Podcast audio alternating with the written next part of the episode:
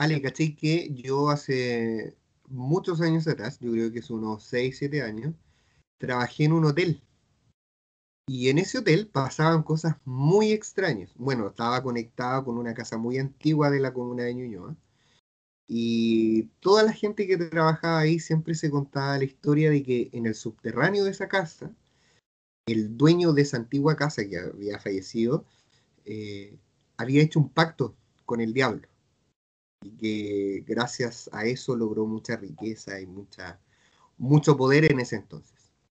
Entonces mi pregunta es, ¿se puede hacer un pacto con el diablo o no? ¿Con el diablo o con demonios? Ahí es que no lo sepo. Entonces para eso les vamos a dar la bienvenida a todas estas almas encarnadas que nos acompañan el día de hoy al capítulo número 5 de este gran y querido podcast a través del túnel.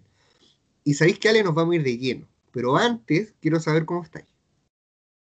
Bien, Jorgito, muy bien, muy contenta de estar en este ya en nuestro quinto capítulo. La verdad, han subido muchas las visitas nuestro, de nuestro programa. y se los agradezco enormemente que, que nos escuchen, que les guste, que nos manden sus comentarios, sus preguntas, sus dudas. La verdad es que estamos muy agradecidos y esperamos seguir siendo de su agrado con todos los, los temas que, que estamos tocando y que vamos a seguir tratando en los programas venideros. Eso, muy bien, sí, yo también muy agradecido de todos las, todas las personas y estas almas encarnadas que nos, ya nos están escuchando semana a semana. Así que, bueno, respondiendo a tu pregunta, y ya con todo lo que sé, yo no creo que hagas un pacto con el diablo, sino que con demonios. ¿Qué dices tú? Con demonios. Y la verdad es que no se puede pactar el alma. La mayoría de las personas creen que hacer un pacto con el diablo se pacta el alma. La verdad es que en teoría el alma no se puede pactar porque no te pertenece. Como le explicaba en los capítulos anteriores, una vez que la persona fallece, el alma sigue su curso hacia el purgatorio o, hacia este limbo y nuevamente pasa a este plano celestial donde espera nuevamente su reencarnación. Y al final es el espíritu, el, el espíritu de la persona, el que de alguna forma queda pagando esta petición.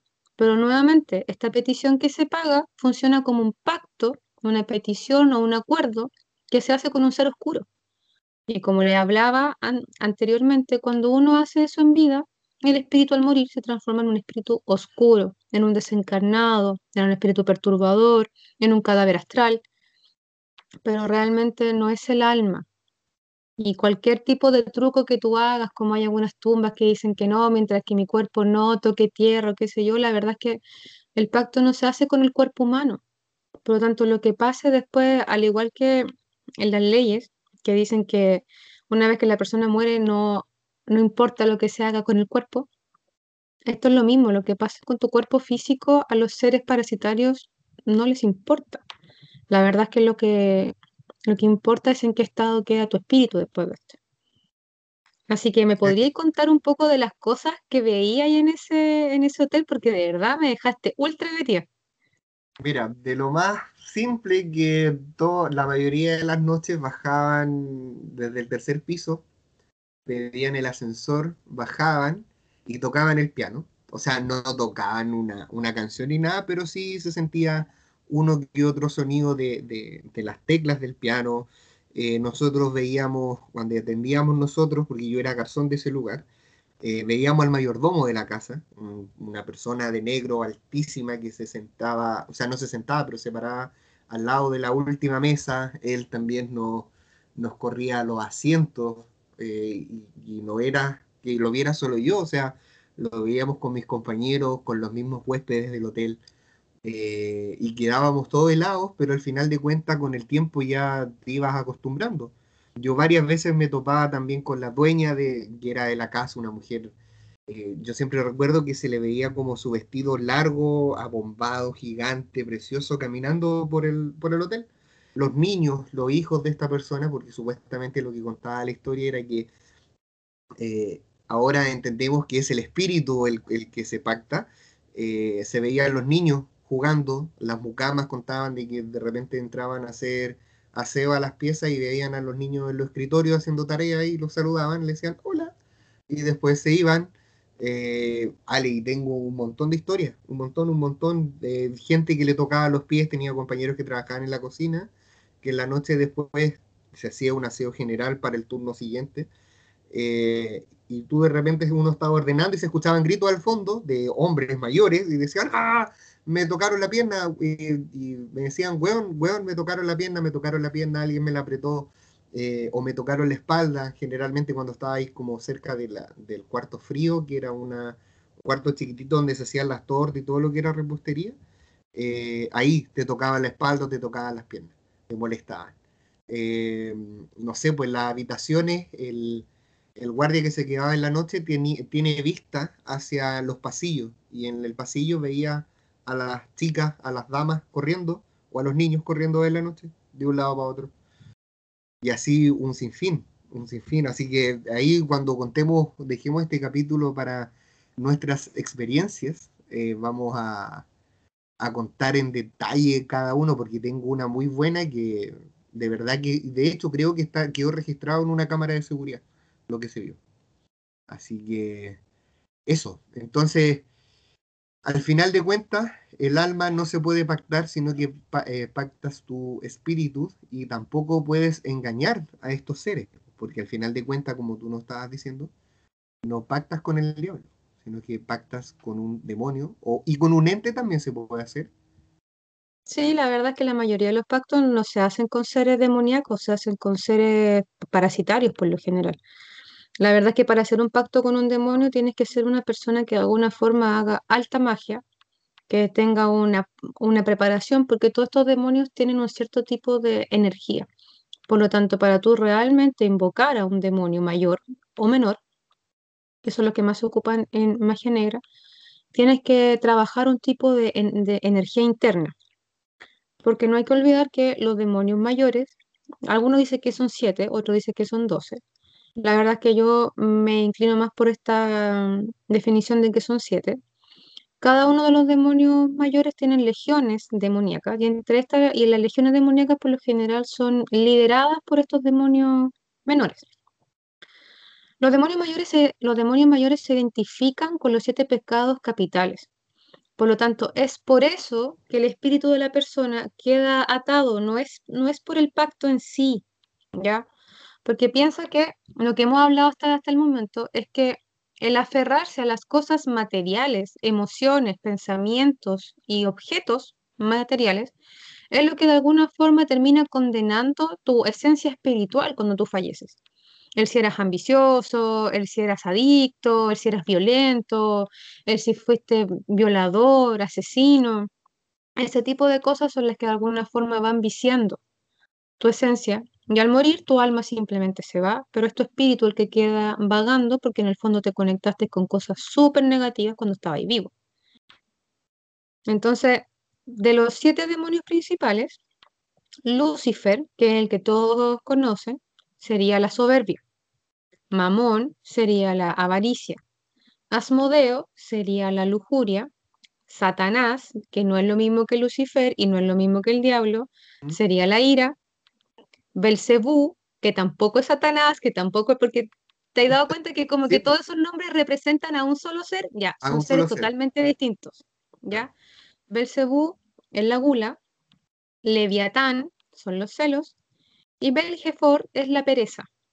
Por lo tanto, a estos demonios se le llaman susurradores, que lo que buscan... Alguien que te interrumpa, y esos son demonios mayores. Sí, son demonios mayores. Estos fueron los, estos fueron los demonios que fueron, fueron ángeles a los cuales se les quitó su gracia. Estos eran ángeles que fueron creados por la divinidad y que por no estar de acuerdo con el plan divino perdieron su gracia. Y obviamente se dedican a hacer creer al ser humano que la divinidad no existe. Y obviamente em, tentar al ser humano para que pierdan la propia gracia. No hay que olvidar que en todas las escrituras que existen registro, no solamente en las católicas, estamos hablando de todas las creencias que puedan existir. De un poquito antes de grabar, estuvimos conversando de los nombres que se les daba a estos seres en otras religiones. En las distintas culturas, como los judíos, que para ellos los demonios son dibuk.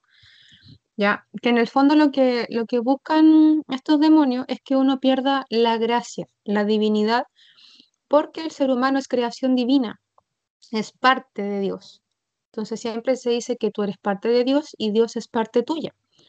Por lo tanto, estos demonios, que son los demonios mayores que fueron erradicados del, del cielo, estaban a favor de que el ser humano debía ganarse este lugar, este cielo, este, este paraíso. Obviamente por una especie de celos y de envidia al amor que Dios tenía por nuestra creación. Por lo tanto, ¿por qué se le llaman que son susurradores? Porque ellos buscan generar temor en las personas. Y el temor puede ser a la ignorancia, a la pobreza, a la desconexión, a la pasividad, a la falta de recursos, a la falta de amor. Hay mucho, recuerden que cada pecado es una virtud que está en deficiencia. Si yo soy avaro, es porque no soy generoso. Entonces, en el fondo lo que ellos hacen es simplemente susurrarte de lo que necesitas y van generando temor en las personas a perder. Y cuando tú tienes temor a perder, empiezas a desarrollar capacidades de supervivencia. Y esa supervivencia es la que te lleva a cometer errores y te lleva a de alguna forma ensuciar tu espíritu. Dicen que estos siete demonios eran los custodios del lugar donde estaban las almas, las almas de todos nosotros. ¿Eso es el purgatorio o no? Dicen que sí, que la alma, como, como habíamos hablado la vez anterior, una vez que tú mueres, la, el alma va hacia el purgatorio y luego pasa a este plano celestial para volver a encarnar. Para volver a encarnar, claro. Entonces dicen que estos seres son los que custodiaban a las almas en este purgatorio antes de que empezara el proceso de encarnación. Eran almas, éramos como seres celestiales, éramos parte de esta, de esta divinidad, casi como seres de luz. Ya. Pero ellos pusieron estos temores en las, en las almas. Y es por eso que nos vemos obligados a reencarnar porque tenemos que evolucionar y trascender nuestra alma acercándonos a todos aquellos pecados capitales y siendo capaz de renunciar a ellos para demostrar que somos dignos del amor de Dios. Y ese es el plan malévolo que dicen muchos que los demonios son malos. La verdad es que el demonio simplemente busca demostrar que tú no eres digno. Eres digno, claro. Tan simple como Creo que también ahí hay una, una, una, mala interpretación también, y además que como tú nos estás explicando ahora, eh, al final de cuentas el pacto tú no lo haces con un demonio, yo creo que un demonio de este, eh, ¿cómo eran estos que eran mayores, mayores, demonios mayores? ¿Los demonios mayores? No, están ni ahí con que un pelagato venga a, a ofrecerle su alma, entre comillas, para cumplirle para cumplir una riqueza o un sueño que tenga esta persona, ¿cachai? Entonces, claro, pues me hace sentido y me calza que eh, al final de cuentas lo hagas con otro tipo de, seres que no sean demonios realmente como, como se les llama, ¿cachai? Que era que Lucifer o em, este otro, eh, Satanás, ¿cachai? Que no son lo mismo. ¿cachai? Y eso también habla de que no estamos bien informados con respecto a eso, ¿cachai? Porque yo muchos años creí que eh, Satanás, Lucifer, Belcebú era, era lo mismo. Y el fin de semana estuve leyendo muy poquito. Eh, y no, o sea, de partida no entendí nada porque es un campo gigante de demonios, de seres que existen. Y, que me di cuenta que no son sinónimos, sino que son distintas, son distintas energías o distintos seres. ¿cachai? Entonces, después de eso, sí existen los, los mayores, ¿existen también los menores? Sí, hay, son 18. Lo, se le llama arcontes menores o demonios eh, menores. Y estos también tienen cualidades específicas, pero son mucho más, más detallados, como los otros son los pecados capitales. Cada uno de estos, de estos demonios tienen una misión específica que es empezar a generar defectos, empezar a generar temores. Ellos son los que, los que generan el temor en el ser humano. Se habla de que estos seres empiezan a generar temor en tres áreas importantes del ser humano, que es el amor, el poder y el dominio. Cuando empiezan a generar temor en el amor, es porque la persona genera desconfianza y genera una inseguridad por sí mismo y por el otro, pero cuando no hay amor propio y no hay un amor por los demás, tú desconfías constantemente. Y, de ahí aparecen los celos, las discusiones y la autodestrucción entre las parejas. Y de ahí aparece la violencia física, el maltrato psicológico, el maltrato verbal y un montón de cosas que están asociados a la ira, los celos, la lujuria, la soberbia. ¿Te das cuenta que ellos simplemente van apretando teclas? Claro. Y susurrando. ¿A, eso, te refieres con susurrar? ¿O... Tal cual. Es decir, te están engañando. Listo, no tienen que hacer nada más que meterte en la, que meterte en la cabeza, te están engañando. Y tú te obsesionas, empiezas a buscar cosas donde no las hay y quieres hacer amarre y que no sé qué y que si es mío y lo que me decías tú la otra vez de esta paciente que tenías tú, que ella se imaginaba que la estaban engañando y ella lo veía y no era cierto. Y nunca fue cierto. Pero eso, ellos tienen ese, ese poder y buscan. La verdad es que todas las personas tenemos un lugar por donde ser quebrados y no hay que hacer grandes esfuerzos porque todos tenemos traumas. De hecho, em, la, la forma más fácil de entrar a nivel espiritual son los traumas, las aprensiones, las herencias genéticas y la brujería. Son las cuatro formas que ellos tienen acceso a nosotros, acceso directo. O sea, todo lo que sea brujería, lo que sea... Bueno, la verdad es que la religión llama ocultismo a leer las cartas, leerse el péndulo, la medicina china y un montón de cosas que son complementarias a la religión como tal. Pero la verdad es que lo que yo llamo ocultismo, como he explicado anteriormente, es todo lo que vaya en contra del libre albedrío de la otra persona o que yo esté tratando de conseguir algo del otro que no debe ser. Para mí eso es ocultismo, la magia negra pura, la invocación de seres, los sacrificios de sangre o todo lo que tenga que ver con quitarle la vida, enfermar a una persona o bloquear sus caminos. Para mí eso es ocultismo, la manipulación energética de forma negativa, a lo que se le llama alta magia, o magia negra, porque la alta magia es ya magia muy, muy, muy oscura y que tiene que ver con un control masivo. De hecho, hay muchas teorías que hablan que los grandes eh, cónclaves del mundo son expertos en alta magia, que conocen oh. como todos estos secretos. Eso digo, eso se considera alta magia. Y, estos, y estas personas privilegiadas en el mundo tendrían contacto directo con demonios menores y tendrían ciertos pactos y compromisos con, estos seres. imagínate que ahí ya eh, gente que tenga acceso a alta magia recién tienen encuentros o, poder hacer especies de pactos, entre comillas, con estos demonios menores. O sea, recién ahí. Y muchas veces estas mismas personas prestan sus cuerpos para que hagan posesiones demoníacas a estos demonios menores. Se consideran que es poco menos un honor ser un, ser un recipiente apto para estos seres.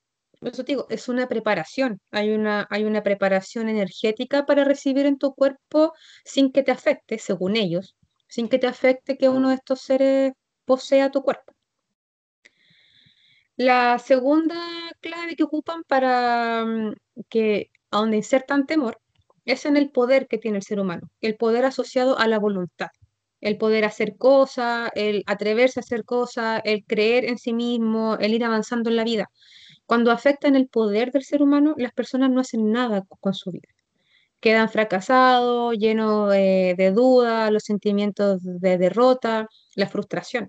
Si se recuerdan, anteriormente he dicho que la frustración, la ira, la pena, la soberbia son las emociones que más alimentan a los seres oscuros porque son emociones que el ser humano no puede controlar Em, el ser humano se deja llevar muy fácilmente por este tipo de sentimientos, de, sensaciones, por lo tanto pierde el control totalmente, por lo tanto pierde su poder, el poder del, del autocontrolarse. Y el dominio. ¿A qué tiene que ver el dominio? El dominio tiene que ver con la calma y la paz.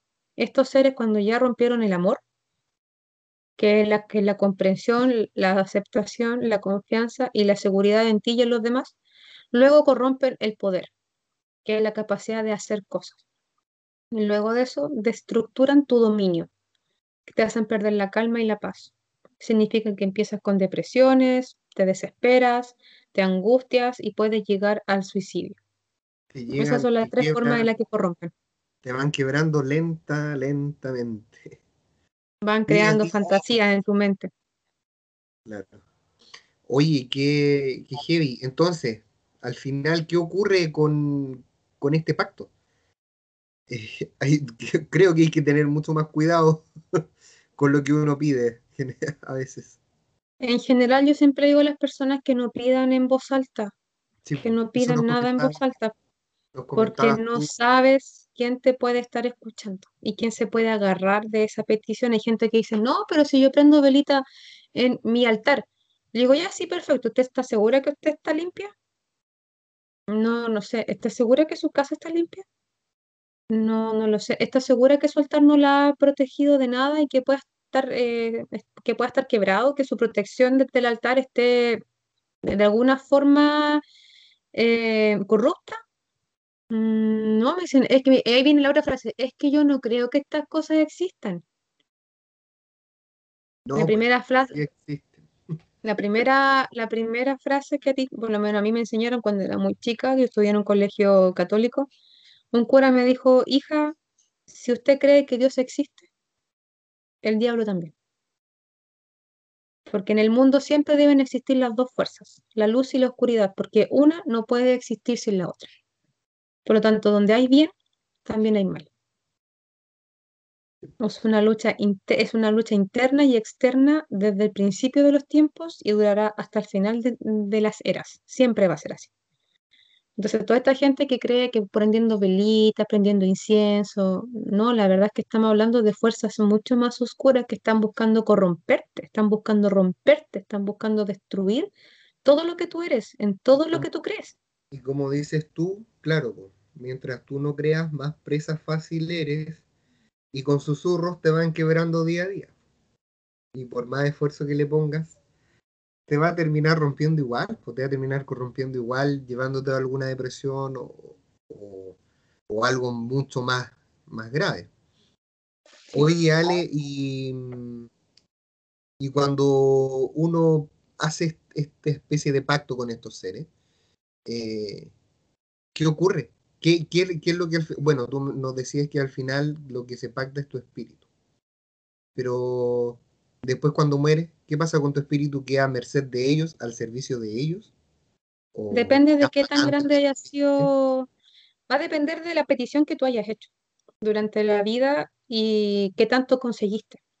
La mayoría de los pactos que se han hecho o que se hacen por lo general es por poder, por dinero o por cosas, que por lo general tiene que ver con el, con el poder en general. No me ha... Sí, me, tocó una vez ver un, pacto por, por, amarre, pero ahí fue, fue complejo porque al final este ser se cobró con el alma de, con el alma, aquí literalmente con el alma, porque este ser siguió a este pequeñito en muchas, muchas encarnaciones. Pero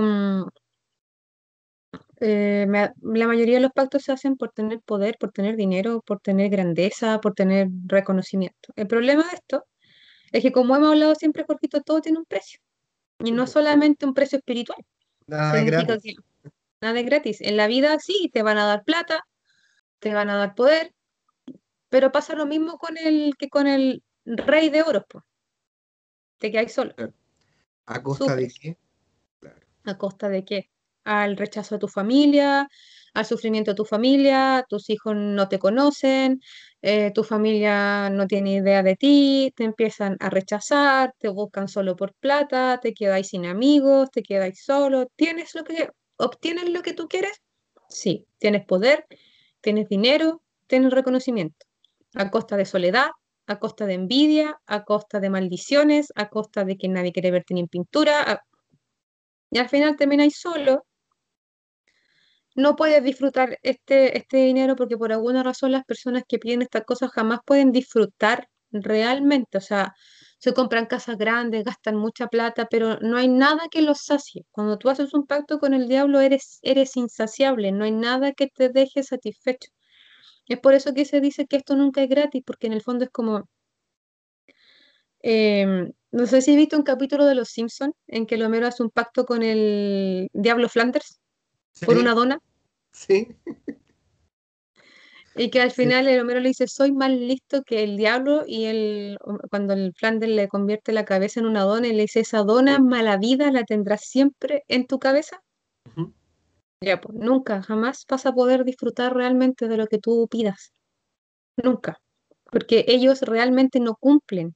Un demonio no cumple realmente con lo que tú le pides, porque uno cuando pide todas estas cosas, uno siempre se imagina que eso es la felicidad. No hay que olvidar que todo, la mayoría de los seres humanos piensan que la felicidad es este estado en el cual tienes plata, tienes salud, tu hijo es tan grande, tienes un trabajo que te va a la raja, qué sé yo. Eso no es felicidad. La felicidad es un estado, es un estado espiritual, es un estado mental, es un estado emocional donde tú decides ser feliz cada día, que es tomarse la vida con aceptación, con amor, con tranquilidad, que todo pasa, que todo fluye, que no puedes controlar nada, que tienes que dejar que las situaciones sigan su curso. Pero cuando tú pides estas cosas, es como decir, yo voy a ser feliz cuando tenga una casa grande. Yo voy a ser feliz cuando mis hijos sean todos grandes, tengan una carrera, un título y yo pueda disfrutar de mi vejez. Y eso no pasa. Nunca pasa, porque van pasando los años y las personas no son felices. Entonces, cuando la gente hace pactos con estos seres, asocian la felicidad a la, a la culminación de esa meta en específica. Ser poderoso, ser presidente, tener un cargo importante, ganar muchas lucas, ser famoso. se me ha pasado por la cabeza ese personaje. A mí también varias veces. varias veces. Creo que es una buena representación de un él es una muy buena representación de un rey de oro. Sí, porque está más solo que otro poco. Pero sí, eso suele, para que vean, eso es lo que suele suceder. No estoy diciendo que él hizo un pacto, no tengo cómo saberlo. Pero, o sea, sí, sí tengo cómo saberlo, pero no me voy a meter en, no me voy a meter en camisa de un semana Jorgito, para allá no me meto. Mira, desviándonos un poquito del tema, todos estos personajes públicos, eh, políticos, dictadores, eh, gente importante de estas altas esferas de, dinero, eh, yo siempre he escuchado que son muy apegados al ocultismo, al espiritismo, al tarot, a, la otra vez leí de, cierto personaje también chileno que tenía su propia bruja y se leía el tarot cada dos o tres meses, se leía el tarot para ver qué era lo que los pasos que tenía que seguir y no dudaría que él tenga algún pacto y ande rondando por ahí, que se haya quedado pegado. Yo creo que ese ser todavía no, no se va de andar por ahí. Pero sí, la verdad es que todas las personas que se bueno, yo, por, yo estudié para dedicarme a esos círculos mucho antes de aceptar las habilidades que tengo y aceptar a que para esto es a lo que, a, lo que vine. Incursioné en los lados terrenales humanos y estudié administración pública. Por lo tanto, sé de muy cerca ese mundo político y la verdad es que los favores, el dinero, la droga, el alcohol y un montón de cosas corren, ¿cachai? Es normal.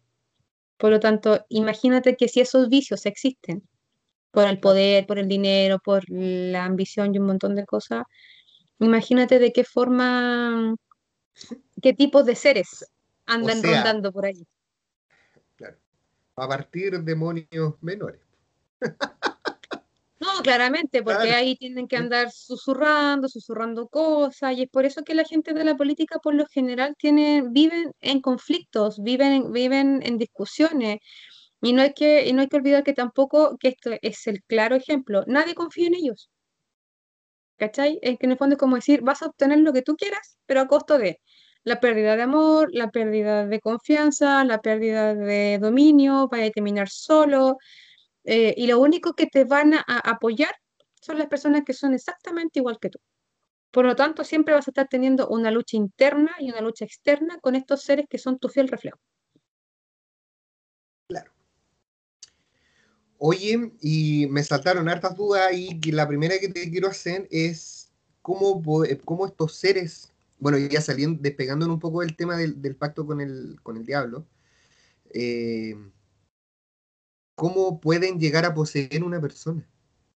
Este, este eh, bueno, la típica película del exorcista, el exorcismo de Emily Rose y así un sinfín de películas. Vaya a seguir con la misma lecera. En que la vi el fin de semana, pues yo pensé que tenía más contenido, ¿cachai? pensé que tenía más contenido, ¿cachai? Entonces no...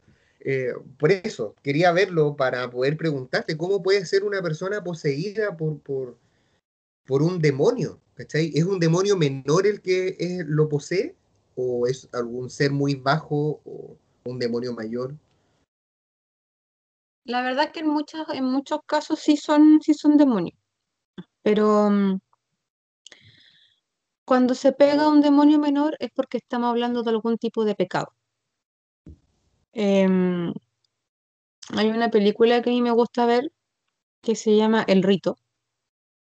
Y hay otra que se llama, sí, y hay otra que se llama Líbranos del Mal, que también es buena. Si Creo queréis que, ver así como, creo que las dos están en Netflix. Mira, a ver, sí, y, dale. Mira, voy a mirar mientras. Sí. sí, dale. Bueno, en la de la película El Rito, bueno, habla de un cabro que se metió a cura por necesidad, porque necesitaba estudiar y su papá no tenía, y, y la mamá y el papá siempre habían querido que él fuera como un sacerdote. Entonces él se metió, y cuando había un momento en que ya él ya había, había estudiado, cuando ya le iba a tocar tomar sus votos, él decidió pedir su baja, y lo mandaron donde este cura a Italia que le hacía exorcismo. Y el caso que él, que él tenía era mm, el de una niña que había sido violada por su padre y que estaba embarazada. Y la chica tenía todos los patrones de convulsión, puede ser, de esquizofrenia, em, se rascaba de forma compulsiva, le daban brotes eh, psicóticos. La verdad es que para cualquier paciente psiquiátrico estaría, in- estaría internada porque claramente tenía brotes psicóticos, era esquizofrénica, tenía trastornos de la personalidad, personalidad múltiple incluso. Y resulta que al final la niña muere. Este demonio logra como llevarse, llevarse a esta, a esta niña, pero este demonio posee al cura, al más viejito. Y es este, es este cura que se quería salir el que le toca hacer el exorcismo a este cura exorcista. Y eh, el cura Vale. viejo nunca había... ¿Sí? El cura Ay, viejo No, sí, tranqui. Y el cura viejo nunca había logrado em, conseguir el nombre del demonio. Para que se sepa todas estas cosas que son energéticas, necesitas el nombre. Para sanar a una persona, necesitas su nombre y pedir permiso al alma de la persona para poder sanarla. Para hacerle magia a una persona, necesitas el nombre de esa persona. Tú le puedes hacer magia a cualquier persona solo teniendo el nombre. No necesitas nada más que eso, porque el nombre es la Ah, identificación directa. Y para expulsar un demonio, necesitas saber cuál es el nombre de ese ser para poder expulsarlo, porque eso te da poder sobre él. Y esto fue, eso fue lo que pasó al final, porque este, este cura joven logró sacarle a la mala el nombre de, del demonio, pero el demonio lo puso a prueba todo el rato con su propia fe, con sus propias creencias, em, poniéndolo al borde, porque estos seres pueden poner imágenes en tu mente, pensamientos, alucinar cosas, sentir olores, eh, sentir cosas eh, que te tocan, que te besan, que te pueden hacer lo que quieran con tu mente, porque tienen, un- son tremendamente poderosos. po. son tremendamente poderosos, tienen una, son tremendamente ma- manipuladores. Ellos tienen total conocimiento del alma, del alma humana, porque ellos fueron los que de alguna forma pervirtieron el alma humana. Por lo tanto, ellos tienen total conocimiento. Y es por eso que, que por lo general las posesiones se, se asocian a personas que mm, han cometido como faltas graves dentro de la, de la, de la corrupción humana están asociados a incesto, violaciones, maltrato, pero más que nada a violaciones, que un padre viole a un hijo, que, lo, que un padre viole a una hija, que la deje embarazada, que se mate a, un hijo, todo ese tipo de cosas que son como ya pecados así como muy, como muy fuertes. eh, por lo general están asociados a un tipo de intrusión demoníaca. Oye, el rito no está en ninguna plataforma. No está ni en, ni en Netflix ni en Amazon. Pero Libéranos del Mal, que fue la otra que me dijiste. Líbranos del mal, es una película muy buena también. esa está en, en Netflix. Para Creo que el, el protagonista de Líbranos del mal es Eric Bana, creo que, ¿Ya? que Sí, fue, ya, Eric Bana eh, representa a un policía de Estados Unidos que ahora es un policía ex- exorcista, es uno de los pocos exorcistas laicos que, que existen en el mundo. Y él se de- dedicó, em, la, el, el caso que se cuenta ahí, la verdad es que es bastante parecido a la, a cómo él se convirtió en un cura, o sea, en un laico exorcista, porque él no es cura, pero él sí trabaja con un cura que sí era exorcista.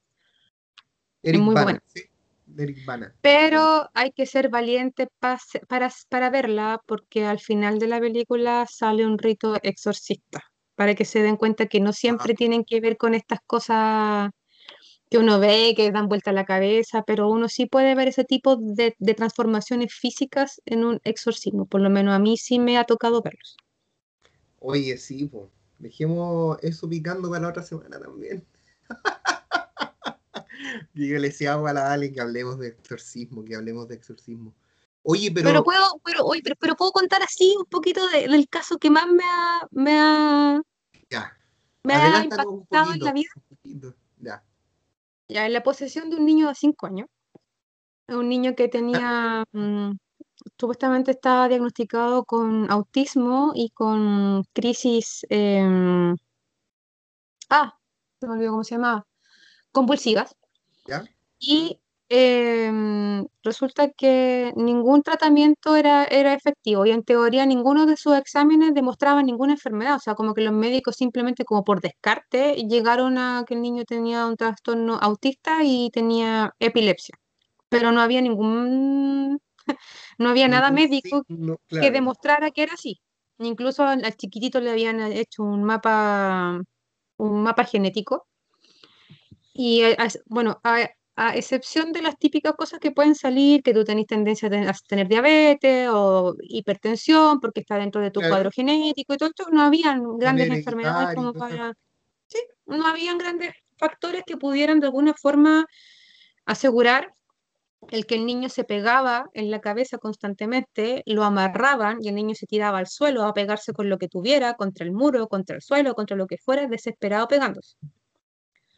Se le hizo una limpieza y la limpieza duraba 21 días y la noche del día 21 para el día 22 a las 12.01 segundo, Ay, ya. el niño se empezaba a golpear nuevamente con lo que pillara y se golpeaba, en la casa se llenaban de mosca y volvía a pasar la, la limpieza duraba, eso era antes que yo, que yo llegara, duró, duraban 21 días. Dos sacerdotes que fueron, que fueron a ver esta, esta casa, a esta familia, esto lo cuento de antes que yo llegara, esto fueron las cosas, cosas que pasaron mucho antes de que yo llegara a trabajar a este caso. La mamá, en su desesperación por esto y que ya había ido a brujos, sanadores, santeros y un montón de cosas, fue donde dos sacerdotes, sacerdotes quedaron de ir a eh, bendecir la casa y bendecir al niño. Y resulta que al llegar a la casa, recorrieron la casa, santiguaron las cuatro esquinas, bendijeron la familia, bendijeron al, al niño y todo el show. Y cuando iban de vuelta a la, mm, a la iglesia, chocaron y un cura se mató y el otro quedó grave. Oh. El cura que, el cura que murió fue el que santiguó al niño. Vale. Oh. Y el otro quedó vivo, pero quedó quebrado entero. Y la mamá se vino a enterar de esto, la mamá el chiquitito se vino a enterar de esto, no sé, a los dos meses después, porque el cura quedó de volver a la semana siguiente, no volvieron. Obviamente no volvieron. claro. Y ella cuando fue a averiguar a la iglesia no estaba ninguno de los dos curas, pues, pero sí era obvio, si había uno que ya no estaba y el otro estaba grave, entonces no le supieron decir qué había pasado con ellos y la verdad es que nadie, como que nadie quería decir qué es lo que realmente había pasado con ellos, ¿cachai? Entonces como a los dos meses, ella va de nuevo porque el niño estaba vuelto loco pegándose y ahí le dicen lo que pasó con estos sacerdotes.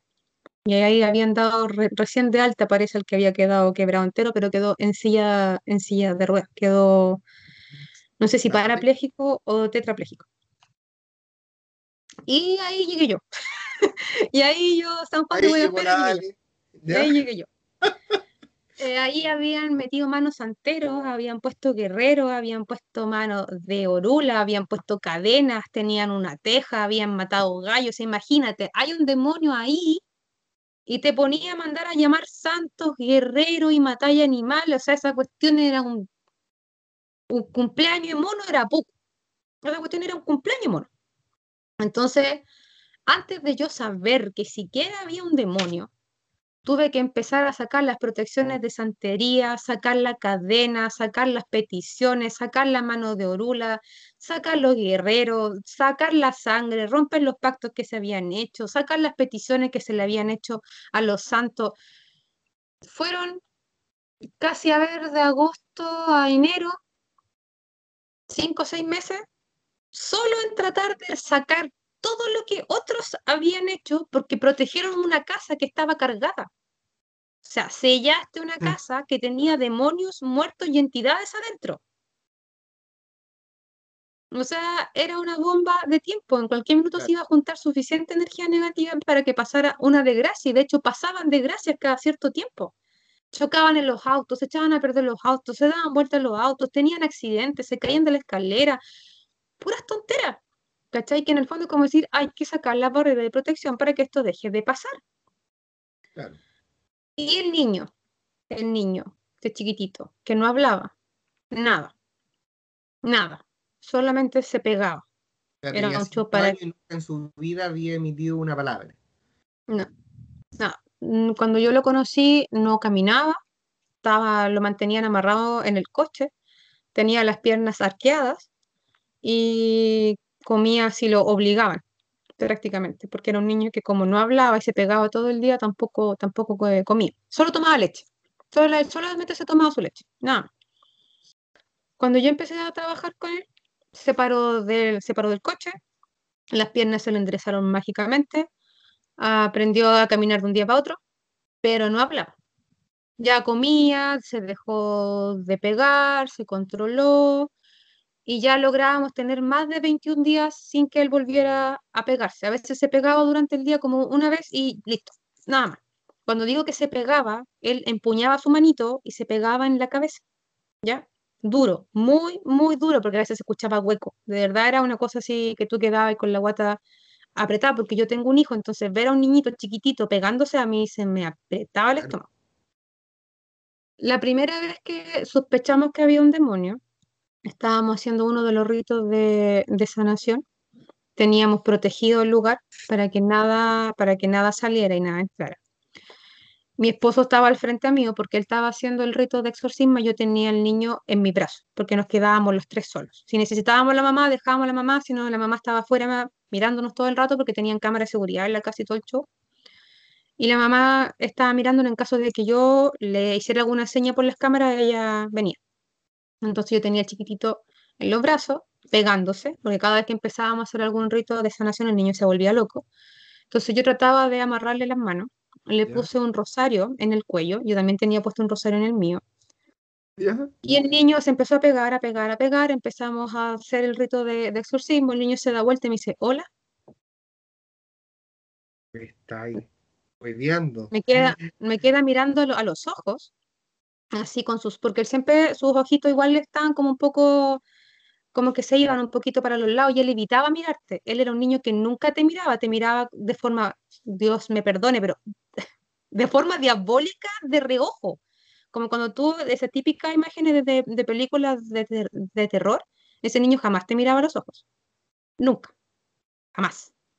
Te miraba siempre así, de lado, de reojo, y se reía, pero no te hablaba se, me, se me pararon los pelos porque me imaginé la, no sé, me vino como una imagen a la cabeza y se me pararon los pelos.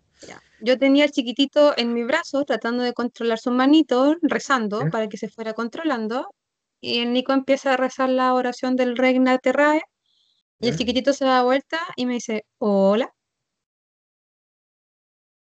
Y me queda mirando, fijo a los ojos. Y me vuelve a repetir varias veces el hola y se reía. Y seguíamos rezando, y seguíamos rezando, y seguíamos rezando, y en algún momento queríamos que este ser dijera su nombre. ¿Ya? Y se escucha un eco en el, en, en, el lugar donde está. Y nos dicen Astaroth. Voy, ya le sabí que estoy. ¿Ya? Y ahí el Nico empezó a, rezar, rezar, rezar, sacar, sacar, sacar, sacar, sacar, sacar, hasta que pudimos sacarlo. Después sabíamos que el niño tenía cuatro demonios menores más en su cuerpo. Pero ese fue el primero que salió, Astaroth.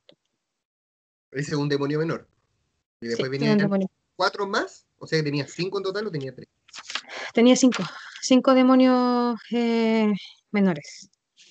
Pero tenía mm, a tenía a Amon, tenía Astaroth, eh, tenía. Había otro, que nunca me acuerdo cómo se llama. Eh, Blas Legolas y tenía. Me falta uno, pero no puedo acordar cuál era el otro. Pero todos tenían que ver con la lujuria, el ocultismo, la ambición, eh, la infidelidad y la traición, y los pactos con el diablo. Ese ha sido por lejos. No, no porque haya sido fuerte en sí, porque en verdad puede, puedo haber tenido otros que fueron como más fuertes en sí, pero el hecho de que haya sido un niño, eh, lo que más me, Lo que Es- igual. Sí, porque tú ver a una sea, persona adulta poseída, quebrada emocionalmente, que te dice cosas, que el demonio te mete cosas en tu mente, porque a mí siempre me amenazan con mi hijo, ¿cachai? Entonces veo a mi hijo muerto de, de todas las formas que se te puedan pasar por la mente, yo he visto muerto a mi hijo. De todas, de todas. O sea, creo que cada vez se ponen más ingeniosos para mostrarme a mi hijo muerto. Degollado, en trocitos, a- de- no se te venga por la mente. Me lo, me lo han, me lo han mostrado todas estas formas. Porque siempre tratan de irte quebrando para que tú pares, para que no lo hagas, para que no sigas. Por eso, hacer un exorcismo, hacer una liberación espiritual no es tan fácil como la gente cree. Anda mucha gente por ahí diciendo, yo puedo hacerle una armonización de chakras, yo puedo limpiar los parásitos astrales. De verdad, no es tan simple. Usted, usted sí puede sacarle el parásito a la otra persona, pero si usted no se lo sabe sacar a sí mismo, se está condenando. No es llegar y sacar parásitos. Claro, Hay pues que tener- ahí acumular, acumular, acumular. Hasta que al final, claro, como tú vibras más y te puedes limpiar más y qué sé yo, el ser no va a generar tanto daño inmediato. Pero esa, esa carga energética se va a ir acumulando con el tiempo. Y va a llegar un momento en que simplemente te va a quebrar. Y no hay más. Y hasta ahí llegaste. Entonces, ojo. Estoy. O sea, por supuesto, mucho, mucho, mucho. O sea, de partida para todas esas personas que les llama la atención hacer este tipo de pacto y para también para lo- la otra vereda que, que puede tener las mejores intenciones del mundo, pero si no lo sabe de hacer forma, de forma correcta va a terminar igual de perjudicado. Oye, me quedó, me queda picando otra cosa también, que tú A ver, en. Pasado me comentaste que no existe mejor exorcismo que el que hace la Iglesia Católica. Y por lo que tú contaste en esta historia, eh, lo hiciste con rosarios y rezando. ¿Por qué crees tú que la Iglesia Católica reniega tanto esto? Porque es un- para ellos es un tema tabú y es un tema que dominan a la perfección. ¿Por qué crees tú que, que- sea así? Mira, s- el año pasado, a principios de este año, el Vaticano estaba dando cursos de exorcismo para personas laicas. y Ah, me llamó mucho la atención.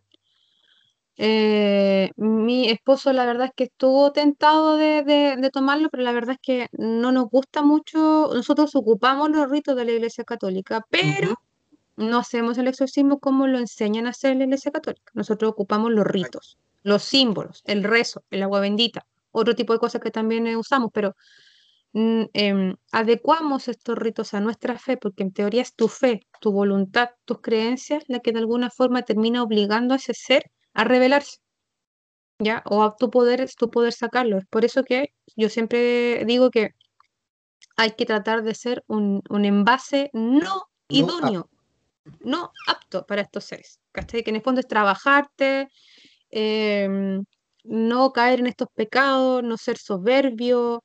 Tampoco la gente dice, ay, pero que la vida es fome. La vida es, maravillosa eh, cumpliendo tus sueños, pero esos sueños no tienen por qué ser pasando a llevar a los demás, comiéndote la vida, em, dejándote llevar por los excesos, porque la esencia del ser humano, la esencia del ser humano es pura.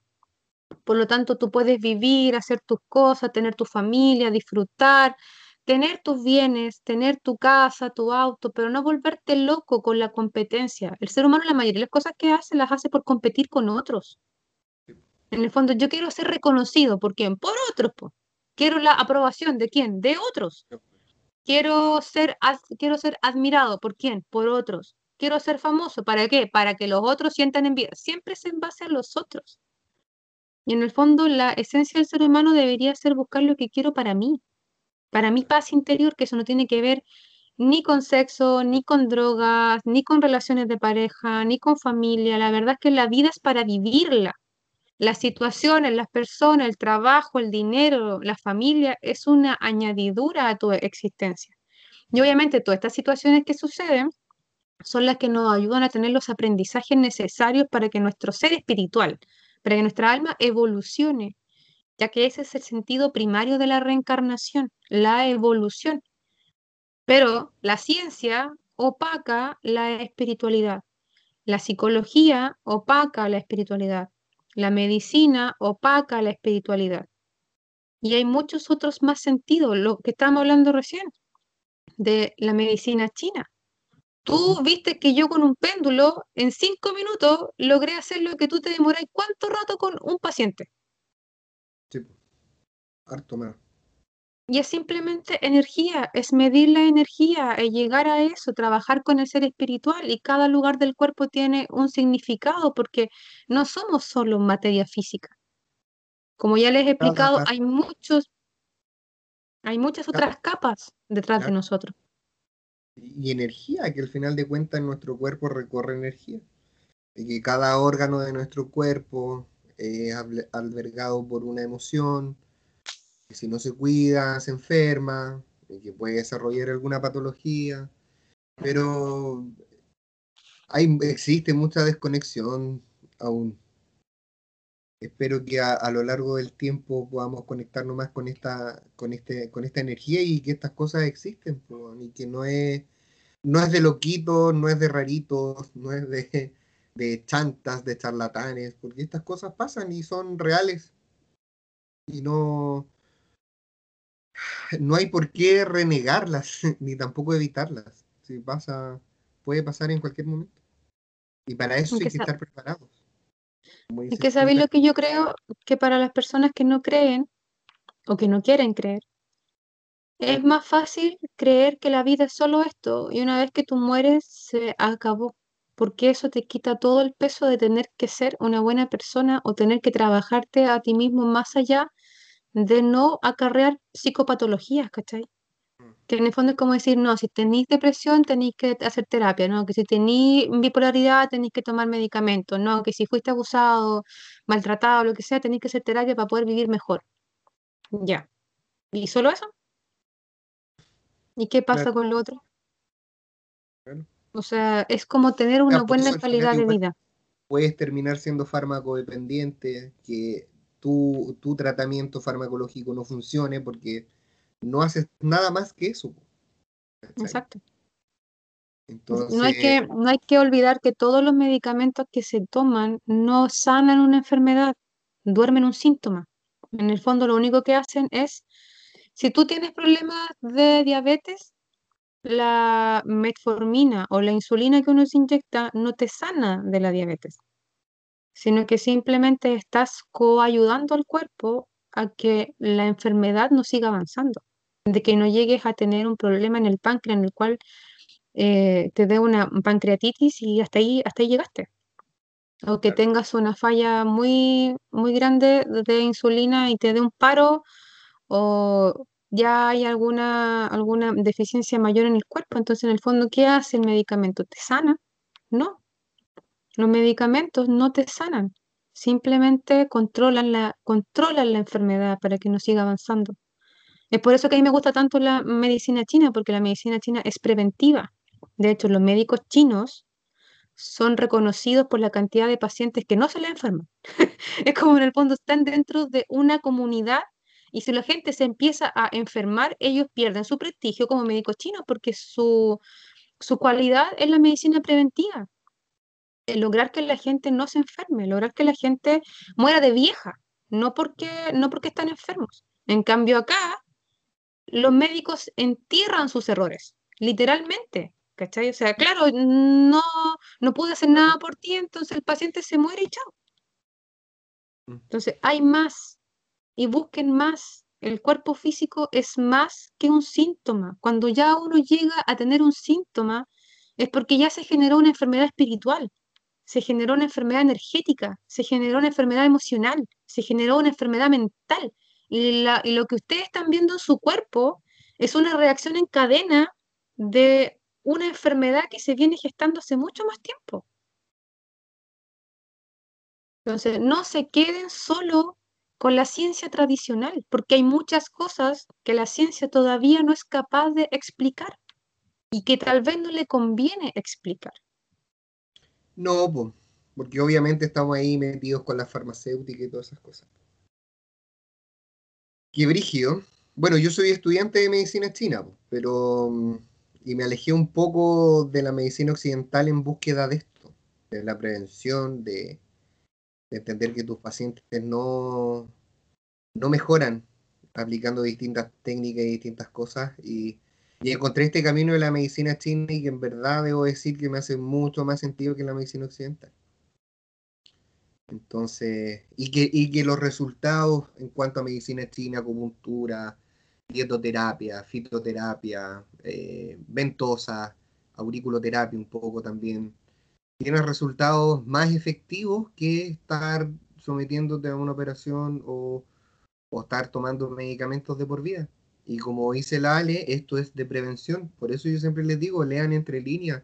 Nuestro cuerpo siempre va, nos va a estar hablando, siempre nos va a estar avisando. Eh, nosotros diagnosticamos por lengua y mis amigos se ríen cuando digo, a ver, weón, saca la lengua para ver cómo estáis.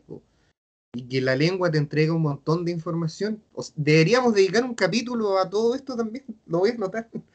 ¿Cachai? Porque podríamos estar hablando horas sobre esto, ¿cachai? Y nos, y nos fuimos eh, mucho del tema, pero no importa. Pero también tenéis que pensar que esto, este desconocimiento de cómo funciona realmente nuestro cuerpo, también les conviene mucho a estos seres, porque en el fondo tú jamás vas a sospechar que es un demonio, es una entidad el que anda dando vueltas. No, pues porque lo primero que te van a decir, ah, no, weón, te cagar la cabeza, ¿cómo hay que pensar que tenía un demonio, weón? Eso, eso pasa solo en las películas. No pasa en la vida real, y no, pues, pasa en la vida real, pasa en la vida real. En mi caso, lo primero que yo hago es descartar, lo único que yo descarto es que haya una patología psiquiátrica.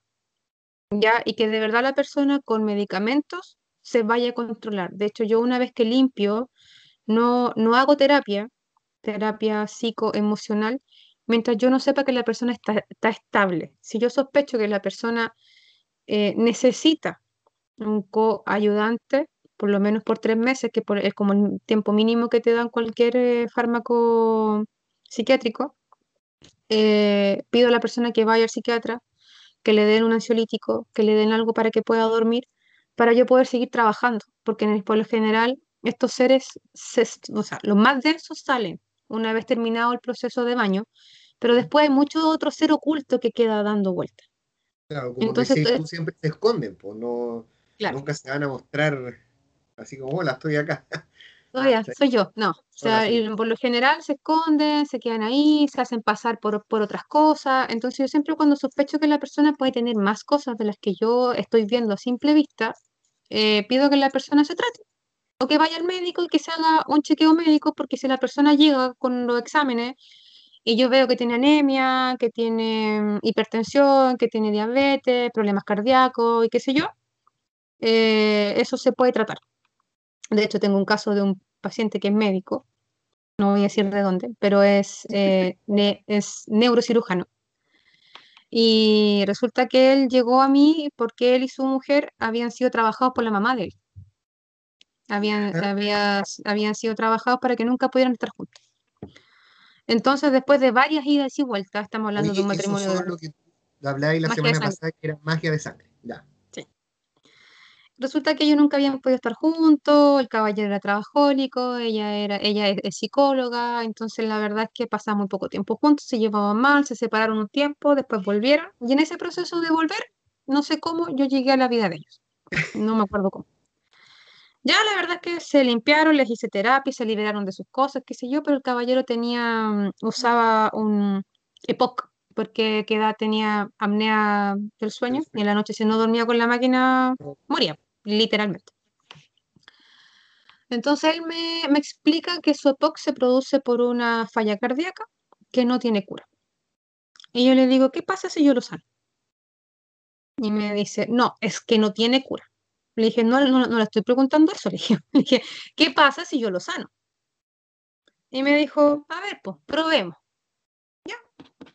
Pregunté cuántas, cuántas sesiones eran necesarias para reparar eso. Me dijeron que cinco.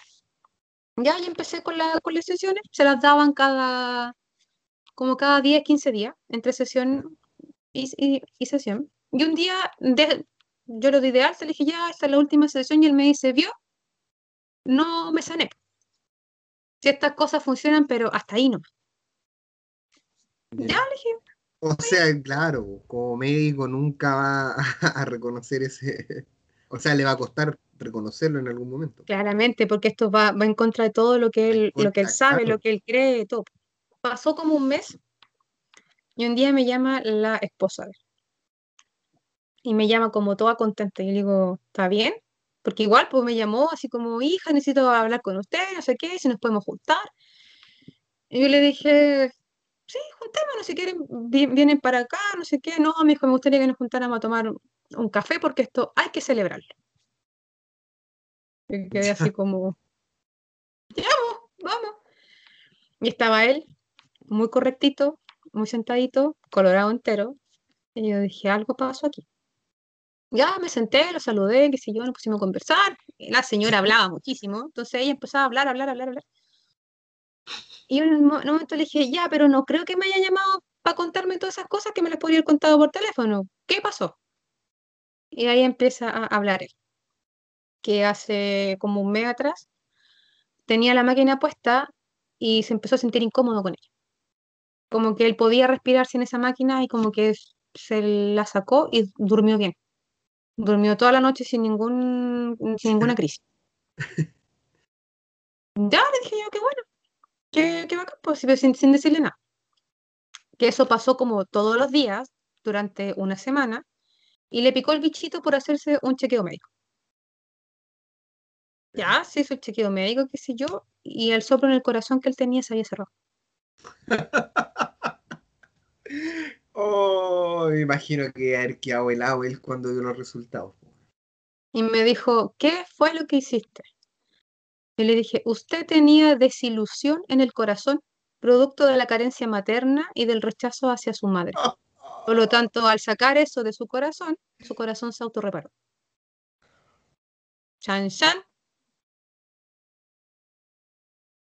Wow. Sí. Me hace sentido y me tiene lógica lo que tú me estás diciendo. Para la medicina china. ¿qué es lo que tenía el caballero en el Pena. corazón? Pena. Tenía pena. O sea, para mí es más específico, es O desilusión. sea, o sea, si tenía el EPOC en la medicina china, el- la, la pena se alberga en los pulmones, pero están juntos con el, con el corazón. Claro, o sea, en el fondo eran los pulmones, pero a él ya, a él ya le había generado esta falla en, el- en la- esta Claro. falla cardíaca. Entonces, en el fondo, yo pregunté qué era lo que tenía que sanar, si los pulmones o el corazón. Me dijeron, el, el problema no es el pulmón. El problema es el corazón que está alimentando de mala manera al pulmón. O sea, se están retroalimentando de forma negativa. Entonces dije, ¿cuál sano? El corazón me dijeron. Ah, perfecto. Y sana el corazón, se sanaron los pulmones y se acabó el problema. Chan, chan. Claro, po. o sea, me, de verdad que me hace mucha lógica lo que tú me estás diciendo. po. Oye, qué heavy, que... O sea, me imagino que él hasta el día de hoy no debe tener expli- no debe encontrarle explicación a esto y no le debe decir a nadie. No, lo único que sé es que después me envió muchos pacientes que él consideraba que él no podía sanar con lo que él conocía. Y eso fue para mí ya un, fue un logro, porque la verdad es que él era un neurocirujano. No hay que olvidar que los neurocirujanos son súper mentales, son del cerebro, del conocimiento, de la conexión y un montón de cosas. Y que él haya asumido que entramos en un plano en el cual él no entendía qué es lo que había sucedido, automáticamente uno queda así como, plop, ¿qué pasó? Pero este caballero tenía seres oscuros de alta magia, que a él lo habían enfermado desde muy pequeño, porque la mamá de él era bruja, bruja, bruja. Y ella había pactado de alguna forma a todos sus hijos. Entonces, cuando yo lo limpié a él, antes de, antes de encontrarle este problema físico que él tenía, yo tuve que sacar muchos seres que se asocian a la alta magia, que también ayudan a que estas emociones que nos enferman se hagan más potentes y que generan enfermedades más graves. Por eso es que es tan importante. Todas las personas podemos tener algún tipo de posesión, pero los demonios como tal ya operan bajo otro sistema. Y eso tiene que ver ya con los grandes pecados capitales que puede tener una persona. Pero a todos nos pueden susurrar cosas, ¿ya? O sea, yo te puedo decir, mátate, mátate, mátate, o mátalo, mátalo, mátalo, y eso ya es, ya es un, es un susurro. Oye, eso de, los asesinos en serie, o por ejemplo la gente que comete asesinato, que dice, bueno, a mí una voz me susurró que lo hiciera. Tal cual. Pero ya estamos hablando de personas que están súper quebradas, porque para que ah, un demonio pueda hacer eso contigo es porque estás quebrado. O sea, eres una persona que ha tenido mucho sufrimiento. Es una persona que, que, tiene mucho ruido, mucho ruido interno, producto de abuso, de maltrato, de, abandono, de, violaciones de niños. Por lo tanto, este, este, estos seres lo único que hacen es empezar a, a rasgar un poquito así como, oye, ¿Te acuerdas que cuando tú eras niño a ti te abusaron y te golpeaban y te hacían bullying? Ya, y te empiezan a, joder con esos recuerdos, esos recuerdos, esos recuerdos, esos recuerdos, esos recuerdos, y te dan y te dan y te dan. Entonces ya llega un momento en que la persona se quiebra y empieza a querer tener esta venganza de decir, porque a mí me lo hicieron, claro. yo también lo quiero hacer. Para poder equilibrar lo que a mí me hicieron. Eso no lo hace un demonio, el demonio solo susurra. El demonio solo incentiva, porque el demonio no es el que comete el acto. El demonio no puede cometer el acto por ti. El acto lo cometes tú, porque eres tú el que se condena. Es como un autor intelectual. Claro, tal cual. El demonio es el, el, demonio es el autor intelectual, pero al final el acto lo cometes tú. Hay además que hay los tipos de posesiones son cuatro, la posesión física, el contagio, la posesión por obsesión y la posesión por opresión. Cuando ya llega a la, a la posesión eh, física, ya es porque el ser tiene total dominio sobre ti y pueden empezar a aparecer marcas físicas. Rajuño, eh, moretones, cortes, estigmas, algunas veces. Claro, cosas así, golpearse, como el caso de este chiquitito que se golpeaba, se golpeaba, se golpeaba, se golpeaba. Oh, ya. Ale, creo que es momento ya de dar un cierre. ¿Me quedó algo? ¿Puedo dejar una pregunta para la otra semana? A ver, ¿La otra semana te parece hablar de los exorcismos? ¿O lo hablamos tras bambalinas? Pero, ¿sabéis de qué me gustaría comenzar hablando la otra semana? ¿O podemos hacer esta, esta conversación en dos partes, en verdad? También, ¿cachai? Tirar dos capítulos seguidos de, de los demonios, en verdad, porque en verdad el pacto por el diablo quedó como la pregunta que había quedado pendiente. Eh, la personificación de que tienen estos seres, los demonios. ¿Por qué? Porque siempre cuando se cuentan historias de campo, historias de los antiguos, de los abuelos, que yo he visto el diablo, que es un ser que tiene patas de cabra, cachos, eh, el sonido que emiten, que andan vestidos con una capa, ¿cachai? conversar un poquito más de eso, de esa tradición, de o, en verdad si se personifican así o son espíritus, o sea, eh, sí, pues son, son entes, son otro tipo de entes que personifican o se disfrazan un poco de este tipo de, ser. No sé si me cacháis para dónde va mi pregunta. Sí, que sea a veces un perro, un perro negro con ojos rojos se te puede aparecer en un puente, como te conté el otro día. Y me dijo hola. Hola, buenas tardes. Sí, sí se pueden, se pueden transformar. Yo he visto, el, yo he visto el caballo negro, he visto el hombre vestido de negro y el perro negro. Y el con, con un caballo negro, pero para la otra semana. Ahí mezclemos, mezclemos más historias para la otra semana, porque ahora que nombraste un caballo negro, conocí una persona que, que vio un caballo afuera de, de donde él estaba alojando un caballo negro. O la pata, no me acuerdo bien, tengo que recordar bien cómo es la historia. ¿Ya? ¿Te parece bien? Bueno, sí, estaría bueno así, bueno, si alguno de ustedes tiene alguna experiencia de algo que les haya pasado y que nos quieran contar o que, la poda, o, que, o que quieran que la hagamos pública o que le demos alguna explicación a lo que le sucedió, eh, hay veces que tientan en los sueños, a mí me han tentado varias veces los sueños porque yo me dedico solamente a sanar y a, reparar a las personas, pero si en una etapa de mi adolescencia me tentaron para otro lado. ¿ya? He, peleado espiritualmente frente a frente con, un, con varios demonios. Entonces les puedo, les puedo dar detallitos así como muy sabrositos de qué se siente. De qué se siente. qué se siente, cómo saber, qué que si, me, si veo un fantasma, como se les dice, es un fantasma o un demonio, o, ¿cachai? Como eh, va a expandir más por ese lado, por ese tema y contar historias más ya más personales. Sí, también explicar que los demonios también se manifiestan de forma física, pero no como personas. Cada demonio tiene una cierta representación física, como Belcebú, es el señor de las moscas. Cuando hay muchas moscas en una casa, preocúpense, porque no son normales. Belcebú significa el señor de las moscas. Y es porque por lo general en los trabajos de magia en que se ocupa la energía de Belcebú o se le invoca, insisto, no es el demonio el que llega, es la energía de este ser demoníaco o de las legiones que él gobierna, las que llegan a esta casa producto de la magia. Y la primera característica de Belcebú es que la casa se llena de moscas. Y es moscas, larvas, arañas, escarabajos, em, estas cosas las que salen Ah, eh, todos los bichos que ustedes se ocurran, pero parte con moscas. Es muy normal que cuando hay trabajos de magia hayan un gusanito blanco y aparecen de la nada. Entonces, cada demonio de estos siete demonios mayores tienen una representación física en nuestro plano. Obviamente, Lucifer es el azufre. Satanás es la carne podrida. Y así. Oh, qué cuático. Ya, vámonos por ese lado la otra semana. Sí, por el, el olor a azufre, el olor a carne podrida. Oye, qué cuático. Ya, me gustó. Vámonos por ese lado la otra semana. Ya, entonces quedan totalmente invitados para la próxima semana.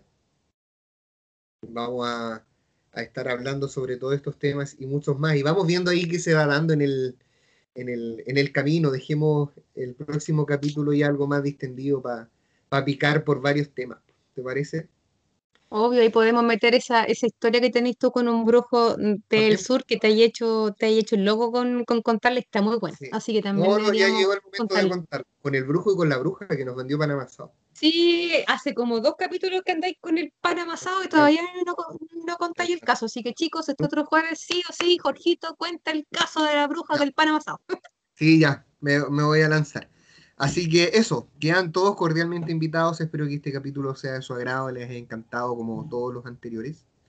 Así que por acá me despido, un gran abrazo, nos escuchamos la próxima semana. Ah, y como siempre, que pueden mandar sus comentarios o sus experiencias, como decía la adelante, al correo que es podcast eh, a través del túnel arroba gmail.com. Como siempre va a quedar anotado en la descripción. Así que eso, me despido. Ale, te doy el pase final ahí para que cerremos este podcast. A todas las almas encarnadas recuerden de hacer su espíritu un buen espíritu, un buen espíritu y alejarse de ser un recipiente apto para estos seres. Vivan en luz, vivan en amor, vivan en perdón y sepan que todo esto sí existe y es normal para todos. La frase que te encanta decir. Nunca está más oscuro que antes que salga el sol. Eso. Ya. Un abrazo, que estén muy bien. Abrazos, cuídense.